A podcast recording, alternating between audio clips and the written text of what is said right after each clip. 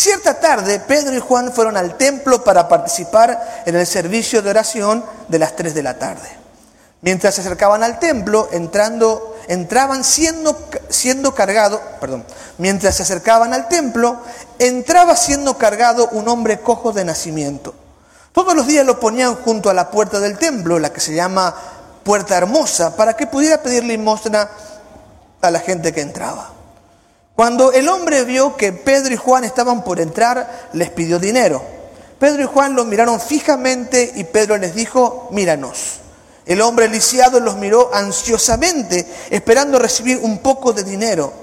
Pero Pedro le dijo, yo no tengo plata ni oro para ti, pero te daré lo que tengo. En el nombre de Jesucristo de Nazaret, levántate y camina. Entonces Pedro tomó al hombre lisiado de la mano derecha y lo ayudó a levantarse. Y mientras lo hacía, al instante los pies y los tobillos del hombre fueron sanados y fortalecidos. Se levantó de un salto, se puso de pie y comenzó a caminar. Luego entró en el templo con ellos caminando, saltando y alabando a Dios. Toda la gente lo vio caminar y lo oyó adorar a Dios. Cuando se dieron cuenta de que él era el mendigo cojo que muchas veces habían visto junto a la puerta hermosa, quedaron totalmente sorprendidos. Llenos de asombro salieron todos corriendo hacia el pórtico de Salomón, donde estaba el hombre sujetando fuertemente a Pedro y a Juan. Más allá del milagro, me preocupa personalmente, y no sé si a usted le ha pasado, mi incapacidad de poder ver a las personas más allá de, de lo que naturalmente puedo observar. Y no estoy hablando de ver el mundo espiritual, pero cuando voy por la calle, voy en el auto, eh, llego a un semáforo, lo que hacemos primero es cerrar la ventanilla del auto, el que tiene auto, ¿verdad? Porque uno ve a la gente con cierto temor, con cierto peligro. Se acerca el limpia parabrisa y ya a media cuadra ya le dice que no, ¿verdad? Porque eh, está viendo que el hombre le va a imponer a la fuerza sacarle un poco de dinero, ¿verdad? Y le dice, y después mira a ver si no le rayó el auto cuando le dijo que no, ¿verdad? Eso es lo que hacemos naturalmente y lo que vemos. Eh, peor aún cuando vemos, ¿verdad?, a, nuestros hermanos indígenas, ¿verdad?, eh, nativos pidiendo limosna en los semáforos. Por lo general vemos eh, la realidad presente allí, pero me quebranta a mí mi incapacidad de ver, de ver el trasfondo de la persona y peor aún, no poder ver cómo Dios los ve. Yo tengo que parar algunas veces en el día y después de haber relacionado con algunas personas y pedirle perdón a Dios y reflexionar en lo que no pude ver. ¿sí?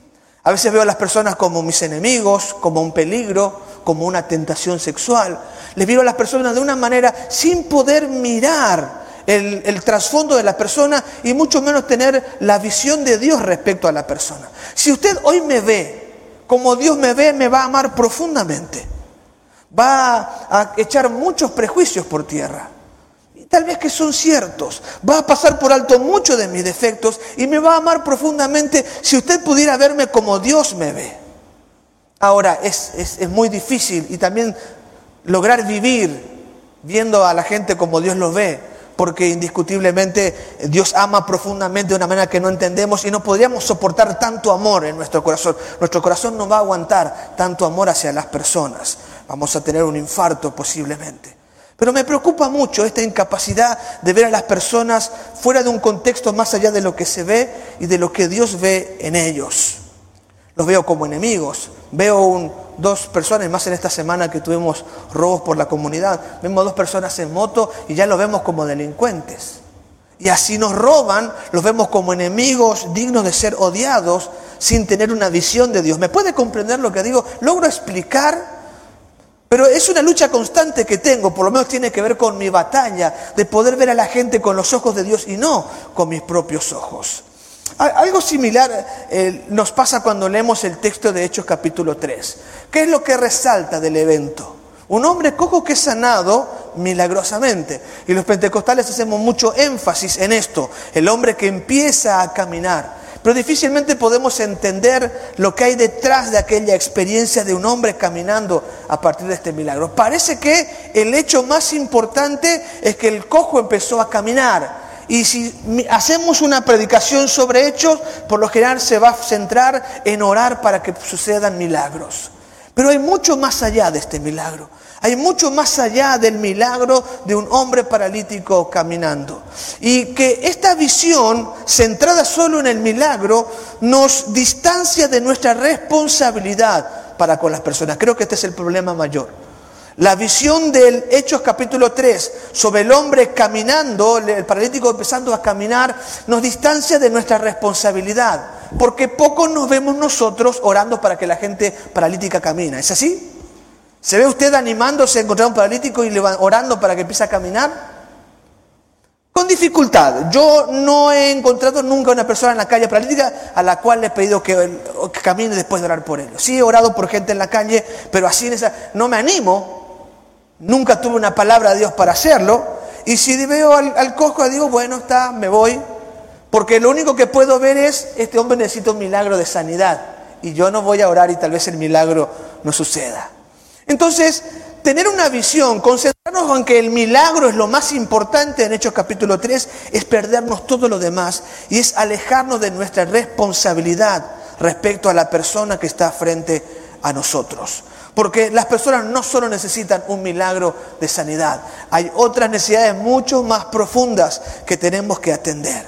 Así que yo quiero partir de esta, de esta percepción, más allá del milagro, más allá de que usted y yo podamos o no orar por un enfermo para que se sane, nuestra responsabilidad ante las personas que necesitan, que tienen una necesidad y que nos rodean y que no podemos mirarla en su contexto real porque solo nos limitamos a lo que nuestros ojos naturales pueden ver. Y relaciono esto con la proclamación y diciendo que es el último mensaje del año. Nosotros podemos tomar algunos consejos del texto y ser efectivos en la proclamación. La proclamación del Evangelio es una responsabilidad nuestra. Y Hechos capítulo 3 nos expone ante esta responsabilidad, pero no en la cuestión del milagro, que sí es una responsabilidad y una práctica de fe que nosotros realizamos, pero hay mucho más allá del milagro mismo, de orar por el enfermo como nuestra responsabilidad. Así que consideremos este milagro hecho en el cojo y tomemos de allí algunos consejos que pueden hacernos efectivos. Si nos animamos a mirar más allá del milagro, podemos ver que hay mucho que podemos hacer a favor de aquellos que no tienen a Cristo, a favor de nuestra sociedad que está sumida en la desolación y el pecado. El primer consejo es no permitir que la religiosidad nos quite el contacto con la gente.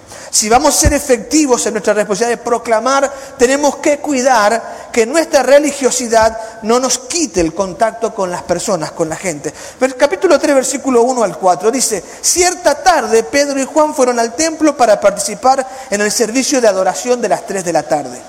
Mientras se acercaban al templo, entraba siendo cargado un hombre cojo de nacimiento todos los días lo ponían junto a la puerta del templo, la que se llamaba Puerta Hermosa, para que pudiera pedir limosna a la gente que entraba.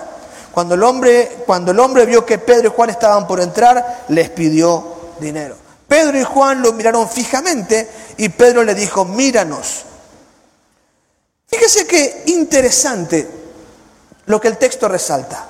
Era la primera vez que el, cojo estaba en la puerta de la hermosa. No. Este hombre lo ponían todos los días. La puerta de la hermosa se considera que era una puerta hecha de bronce, de, cobre de Corinto, que era muy hermosa, era, más bella que las demás puertas del templo, este, tenía, tenía incrustaciones de oro y de plata, una puerta muy hermosa, y lo ponían aquel hombre en la puerta por la cual la gente más quiere entrar, por el lugar más bonito, lo ponían en aquel lugar. Pero este hombre había sido colocado allí, y es posible que por 40 años estuviera siempre frente a la puerta la hermosa sobre esta realidad de que el hombre es colocado todos los días, tal vez por 40 años o casi 40 años, frente a la puerta de la hermosa, encontramos otra realidad. Pedro acostumbraba a participar todos los días del servicio de oración, por lo menos desde que es apóstol. ¿Está bien? Antes vivía en Galilea, no se iba todos los días. Pero los judíos acostumbraban a tener tres tiempos de oración. Y en este caso es el tiempo de sacrificio de la tarde. A las 3 de la tarde, Pedro acostumbra a ir con Juan, ahora que eran apóstoles, a tiempo completo en el ministerio, se van todos los días a orar a las 3 de la tarde en el templo. No ya para que el sacrificio lo santifique, sino como una práctica de devoción diaria para con Dios. Todos los días a las 3 de la tarde, Pablo ingresa al templo. Es decir, todos los días que Pablo ingresaba al templo, siempre estaba el cojo pidiendo limosna. En este caso en particular, él, extiende la mano hacia Pedro y Juan, pero es posible que lo haya hecho por mucho tiempo, por muchos días, por muchos años, extendiendo la mano para que Pedro y Juan extendieran la mano. Yo no sé si él reaccionaría como reaccionamos nosotros, poniéndonos lejos del que está pidiendo el dinero para sentirnos menos culpables. ¿Sí?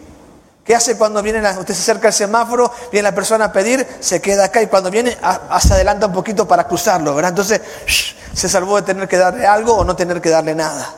Por lo general escapamos de este compromiso. Ahora, ¿por qué Pedro y Juan van por tantos años al templo y no hicieron antes el milagro sobre este varón? Pues estaban apresurados para practicar el acto religioso. Ellos iban a orar, no a predicar. Ellos iban a orar, no a atender necesitados. Ellos iban a orar, no a preocuparse por los demás. Están concentrados en el acto religioso de la oración.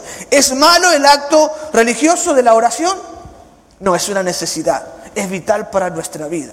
Es vital que seamos religiosos en el buen sentido de la palabra, que tengamos una disciplina devocional y que oremos todos los días y que eh, con, puntualidad y diligencia estemos en el templo y no faltemos nunca al templo. Esto es importante para nuestra vida devocional. Irnos al GPO, congregarnos, practicar la religión, leer la Biblia, orar, dar los diezmos, eh, eh, servir, es parte importante de nuestra religión y necesaria. Sin embargo, es posible que tu práctica religiosa, tu mente centrada en que tenés que llegar a tiempo para el sacrificio, te haga olvidar que hay personas a tu diestra y a siniestra que están necesitando de la salvación en Cristo Jesús. En nuestro contexto particular yo puedo encontrar, en mi análisis de, nuestras vidas, puedo encontrar tres, tres errores o tres peligros, mejor dicho, respecto a que la religión nos aparta de la gente que necesita de Cristo. En primer lugar, eh, la, religión de templo, ¿sí? o la religión templocéntrica. La iglesia evangélica es muy templocéntrica. Nosotros criticamos mucho otras religiones, pero somos muy eh, templocéntricos. Es posible que este domingo sea tu único día en la semana que hagas todo. Ores, ofrendes, leas tu Biblia y escuches un mensaje. ¿Qué me faltó? Adores y que lo hagas por dos horas. Tal vez sea el único día en la semana en que hacemos todo esto que habría que hacerlo todos los días. ¿Sí? Es posible. Porque de alguna manera hemos entendido que nuestra fe se practica dentro del templo, dentro del edificio. Somos muy templocéntricos. Mucha gente está queriendo comprar, cuando piensan en plantar una iglesia, una iglesia que esté sobre la avenida para llenarla de gente de todos lados. Y no están pensando en que la iglesia tiene que alcanzar la comunidad, no traer gente de todos lados. Y no quiero decir que esté mal traer gente de todos lados, lo que digo es que muchas veces se llenan auditorios, pero no se alcanza a la comunidad. Practicamos la religión dentro del templo, cedemos el asiento dentro del templo, saludamos dentro del templo, pero fuera del templo somos desconocidos. Una vez eh, el hermano Tito se quejaba conmigo que encontró a una joven en el supermercado y no le saludó. Y a veces somos, somos tan religiosos que nos decimos hermanos aquí, ¿verdad? Pero por la calle, ¿verdad? Pero que no digan para no tener que hablar del Señor delante de la gente ahí. Hemos, hemos cerrado nuestra religiosidad dentro de un templo. Esto es un peligro tremendo, donde todo se centra en lo que hacemos en el templo y fuera del templo ya no practicamos la religión. Esto nunca fue la idea de Dios. El templo nunca fue idea de Dios, dicho de paso, el culto dentro del templo. Lo que quiere Dios es que vivamos nuestra vida cristiana fuera del templo, en medio de la comunidad, en medio de la gente. En la escuela de fútbol donde practicas, en tu trabajo donde vas cada día, en relación con tu cliente, siempre estés viviendo tu fe y no circunscripta a un espacio particular de, de religiosidad, que es un problema en que realmente estamos mal, ¿verdad? Donde realmente estamos fallando, donde somos más cristianos dentro de la iglesia que fuera de ella. Otro problema que encuentro, otro peligro, es la agenda religiosa. Gloria a Dios por aquellos que han apartado en su semana los días que tienen que hacer sus actividades, ¿verdad? Eh, a ver, uno, de los más, uno de los que están en los más complicados sería las danzoras. Tienen ensayo martes, ¿sí? ¿Qué más? Viernes domingo. Aparte de eso, tienen su GPO, ¿sí? Tienen su MEP y no pueden danzar si no se van al GPO. Me digo que es un castigo ir al GPO, ¿verdad? No pueden danzar si no van al GPO. Aparte de eso, tienen el culto de sábado, el culto de domingo. Y algunas vienen a dos cultos. Ah, ni hablar del comedor, hay que estar administrando a los niños también, ¿verdad? ¿Y la familia para cuándo? Y no quiero decir que no lo hagan, ¿está bien? De, ninguna manera, ¿verdad?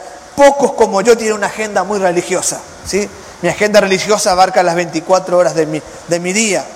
Pero de alguna manera hacemos una agenda religiosa que le llega tiempo a la familia, que le llega tiempo a los vecinos, que le, que le, llega tiempo a la comunidad donde no están los cristianos. Mi esposa me suele recriminar mucho esto, que hablo poco con mis vecinos, ¿verdad? que no comparto con ellos, porque de casa al trabajo, ¿verdad? Y siempre eh, eh, lleno de reuniones y muchas administraciones, todo a los hermanitos, olvidándome de la comunidad que necesita Cristo. Y puedo ver a mi esposa haciendo planes, ¿verdad? ¿Cómo puedo invitarle a fulano? ¿Cómo puedo compartir? ¿Verdad? Eh, es cierto, es cierto que, hay que ser fiel a Dios y lo que uno asume con compromiso, como compromiso, tiene que cumplirlo, uno no puede fallar en esto. Pero a veces nuestra agenda religiosa es simplemente una excusa para no compartir con aquellos que no comparten nuestra fe. Así que usted debería tener tiempo con su familia, debería tener tiempo con sus vecinos, tiempo en que pueda compartir la palabra. Tendría que participar de alguna manera en la, comisión vecinal. Tiene que verse, la gente tiene que verle, si no, ¿cómo va a encontrar al Señor? Y el tercer peligro que veo es el temor a ser contaminados o influenciados. Eh, claro, ¿por qué no hablo tanto con mis vecinos? Y no me gusta su estilo de vida me incomodan, como se viste en algunas de mis vecinas, prefiero no compartir con ella, porque es incómodo para mí, que trato de mantener santidad y eso, relacionarme con unas personas que, que de pronto exhiben mucho su cuerpo, entonces para cuidarme me alejo de estas personas. Pero no manejo del Netflix, no manejo de, no me alejo de YouTube, no me alejo de, del Instagram, ¿verdad? Que hay cosas peores todavía que, que la forma en que se visten mis vecinos. Pero en algún sentido hay un temor y este temor puede ser oportuno si comparto mucho con personas que tienen eh, un estilo de vida diferente al mío, que hablan vulgaridades, que solo hablan de, de, puerqueza o que están tomando, temo contaminarme. Y quiero decir en esto que hay un punto donde es bueno que yo tome distancia de personas que me son de influencia. Pero yo quiero decirte que el propósito de Dios es que vos seas de influencia para ellos. El problema no está en el mundo, el problema está en nosotros. Si mi comunión con el Señor es firme, no importa la circunstancia en la que estoy, si hay una decisión de contaminarme, no me pueden contaminar. Le decía ayer a los chicos, Daniel fue llevado cautivo con tal vez 17 años, fue llevado desde Jerusalén hasta Babilonia, eh, fue desarraigado de su familia, fue arrancado de su familia, era un chico acomodado, de una familia eh, noble, era un príncipe en su pueblo, fue desarraigado, fue llevado como esclavo, tres mil kilómetros atado, caminando para llegar a Babilonia. En Babilonia lo primero que hacen es castrarlo, lo castran, ¿verdad? Para hacerlo un eunuco y que pueda servir en el templo, y luego de eso le imponen un tipo de alimentación que lo contaminaría como judío, que le robaría su identidad. Hasta le quieren cambiar el nombre, le quieren poner eh, Belsasar, porque quieren cambiar su identidad eh, como, como, hijo de Dios. Y, Daniel, en esta condición de eh, llevado cautivo, esclavo, desarraigado de su familia, castrado e impuesto a pecar, ¿qué hace Daniel? Decide no contaminarse.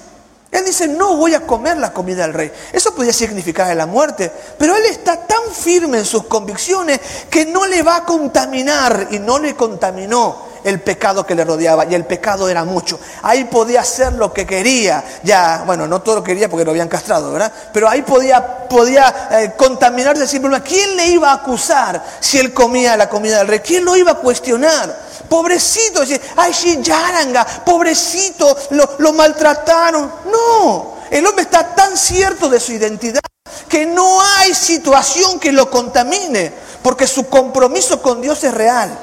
Ah, es decir, que aunque es cierto que el mundo puede contaminarnos, el problema no está en el mundo, el problema está en nosotros, que no tenemos una comunión firme con el Señor.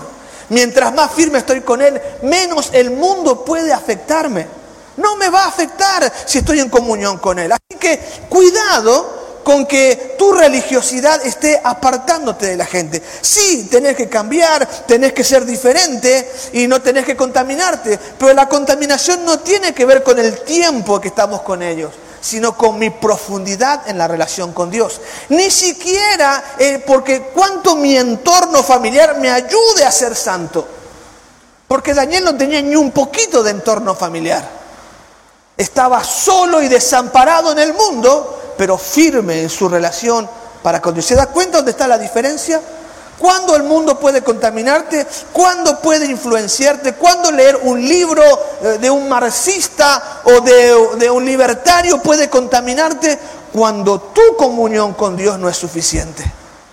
Entonces no es que hay que separarse del mundo, hay que aferrarse a Dios y aferrado, aferrado a Dios hay que contaminar nosotros. Tenemos que afectar nosotros. Como decía aquella canción cuando yo era joven, el virus del milenio, compartir la gracia de Cristo para que les afecte a todos. Recuerden, la gran comisión dice, vayan, yendo, hagan discípulos. Si nosotros no tenemos una agenda en contacto con la gente, nuestra religión es vana. Nos hemos desconectado de quiénes somos y hacia dónde tenemos que ir. ¿Cuántos me dicen amén? ¿Qué vamos a hacer? una religión que no sea templocéntrico. Vamos a ver el cristianismo fuera de la iglesia. Vamos a cuidar que nuestra agenda le dedique tiempo a mamá, a papá, hermanos, primos que no son, que no conocen al Señor, para que podamos contagiarlos y vamos a tener, vamos a animarnos a confrontar al mundo, a mezclarnos con el mundo, mostrando nuestra santidad y siendo luz en medio de las tinieblas, porque estamos pegados, unidos a Cristo. Segundo consejo, ¿Cómo voy? ¿Voy bien? No tengo reloj, así que lo siento mucho. Segundo consejo, actuar para suplir la necesidad mayor de las personas. Versículos 5 y 6. El hombre lisiado los miró ansiosamente, esperando recibir un poco de dinero. Pero Pedro le dijo, yo no tengo plata ni oro para ti, pero te daré lo que tengo. En el nombre de Jesucristo de Nazaret, levántate y camina. Actuar para suplir la mayor necesidad de las personas, el segundo consejo. ¿Qué sucedería si Pedro le daba una moneda? ¿Qué sucedería si Pedro, esta ha sido mi pregunta por siempre al estudiar este texto, ¿qué sucedería si Pedro le daba una moneda, le daba el dinero y este hombre tenía lo suficiente para comer un día o dos o un mes o un año? ¿Qué iba a suceder? Este hombre iba a seguir siendo un cojo de nacimiento pidiendo limosna en la puerta del templo. Si Pedro reaccionaba a lo que él estaba pidiendo, pues este hombre sería siempre un mendigo. Si Pedro respondía a la necesidad que el mendigo veía, Pedro lo condenaría a una vida de mendicidad, a una vida como mendigo. Eso es lo que iba a hacer si Pedro respondía a lo que este hombre estaba pidiendo. Y, me sorprende mucho, y lo explico en el libro Proyectados al Cumplimiento. Cuando el texto dice que era cojo de nacimiento, eh, eh, la traducción literal griega sería cojo procedente de la cavidad de su madre. El, texto es excoilía, es decir, que era cojo desde la profundidad del vientre de su madre. Y esto es muy fuerte cuando uno compara con el texto de Jeremías, que dice Jeremías 1.5, antes que te, antes que te formara en el vientre, te conocí. Y antes que nacieras, te santifiqué. Te di por profeta a las naciones. Es decir, Dios nos forma en el vientre de nuestra madre. ¿Está bien? Para un propósito. Si este hombre era cojo de la cavidad de su madre, pareciera que Dios le creó a este hombre para que fuera un mendigo toda su vida. Y si Pedro le daba unas monedas, le iba a confirmar a ese hombre que él era un cojo y su propósito era ser un pordiosero para toda su vida. La pregunta es, ¿ese es el propósito de Dios para el mendigo? Si Pedro reaccionaba a la necesidad que él veía, pues entonces le iba a dar una moneda y lo condenaría a creer, Dios me creó para ser un mendigo. Sin embargo, comparando un texto donde donde los discípulos le preguntan a, Jesús, ¿por qué nació este así? ¿Por el pecado de sus padres o por el pecado de él? Y Jesús le dijo, no, él nació así para manifestar la gloria de Dios. Y tomándolo Jesús lo sanó y el hombre dio gloria a Dios. ¿Para qué fue creado el cojo de nacimiento? Para dar gloria a Dios. Y cuando Pedro no responde al pedido, a la necesidad evidente, sino que Pedro responde a la necesidad real del individuo. ¿Y cuál es la necesidad real del individuo? Sí, sí, pero muchos han encontrado salvación y su vida sigue sin sentido. Nuestra real necesidad es el vivir para el propósito de Dios. Lo más importante es salvarnos, ¿está bien? Pero nadie salvo, discúlpeme que lo diga, nadie salvo que no esté en la plenitud de los propósitos de Dios, está satisfecho. Uno encuentra plenitud cuando vive, como cuando como un loco se mete en compromisos como lo de Juanca, ¿verdad? Se pone a deber para hacer un concierto por lo que Dios le llamó a hacer. Aquella, aquella tarde que fui entregué 70 mil guaraníes para señar el salón que costaba 110 mil. Me metí en camisa de once varas. Yo no tenía para pagar un alquiler, pero Dios me había llamado a plantar una iglesia. Y yo podía ser salvo, pero estaba infeliz porque no estaba haciendo lo que Dios quería para mi vida. Lo importante es que yo viva para el propósito de Dios. Y esto es lo que Pedro le dio al paralítico. Le permitió vivir para la gloria de Dios, que era la razón por la cual había sido creado. Nosotros hemos nuestra responsabilidad como proclamadores del Evangelio es actuar para suplir la mayor necesidad de las personas. Y la mayor necesidad es que las personas vivan para el propósito para el cual Dios les ha creado. En el vientre de su madre usted ha sido diseñado para un propósito único. Y cada persona que usted ve aquí y allá han sido creadas por Dios para un propósito único. Y nadie encuentra plenitud hasta que no está en la plenitud de los propósitos de Dios. Así que no alcanza con predicar salvación. Eso es más fácil. Es más, no aceptan, ah, es tu culpa. Pero eso no dice la escritura. Pedro llevó a este hombre al propósito divino. Le dijo, arrepentite de tus pecados. Le dijo, entregar tu vida a Cristo para ser salvo. Dijo, levántate. Y cuando se levantó, empezó a dar gloria a Dios y toda la gente pudo reconocer que Jesús es el Dios que, el que Dios ha puesto como juez de vivos y muertos, porque en ningún otro, dice Pedro, hay salvación. Entonces, ¿qué es nuestra responsabilidad? ¿Qué nos toca hacer? Tenemos que atender la mayor necesidad. Y la mayor necesidad es que la gente encuentre el propósito por el cual Dios les ha creado. Tenemos que llevarlo hasta ese punto. Nuestra tarea no termina con el mensaje de salvación ni aún con ministrar el bautismo del Espíritu Santo. Nuestra misión tiene que ver con llevar a cada uno al propósito que Dios tiene. Y esta es una tarea a muy largo plazo. Y no la logramos asistiendo el domingo al culto, ni trayendo una visita el domingo al culto. Se trata de mirar más allá de lo que ve nuestros ojos, de la necesidad del milagro que se ve a entender que Dios tiene un plan con ese individuo, que Dios ha soñado con él, que Dios lo ha visto. ¿Se da cuenta que esto nos cuesta mirar en la persona que nos trata mal, el que nos es de tentación, en aquel que, nos da miedo? Nos es difícil entender que Dios tiene un plan para él y que podemos ser los instrumentos para que alcance el plan. Hay algo más allá del milagro. Necesitamos llevarlos al cumplimiento del propósito de Dios. Y finalmente el tercer consejo es acompañar el proceso de transformación. En el versículo 7 dice, entonces Pedro tomó al hombre lisiado de la mano derecha, lisiado de la, tomó al hombre lisiado de la mano derecha y lo ayudó a levantarse. Mientras lo hacía, al instante los pies y los tobillos del hombre fueron sanados y fortalecidos. El versículo 11 dice, llenos de asombro, salieron todos corriendo hacia el pórtico de Salomón, donde estaba el hombre sujetando fuertemente a Pedro y a Juan. Cuando hablo de acompañar el, proceso de transformación, estoy diciendo eh, de dos tareas fundamentales. Eh, cuando Pedro ora por el hombre, le dice, en el nombre de Jesús de Nazaret, levántate y anda.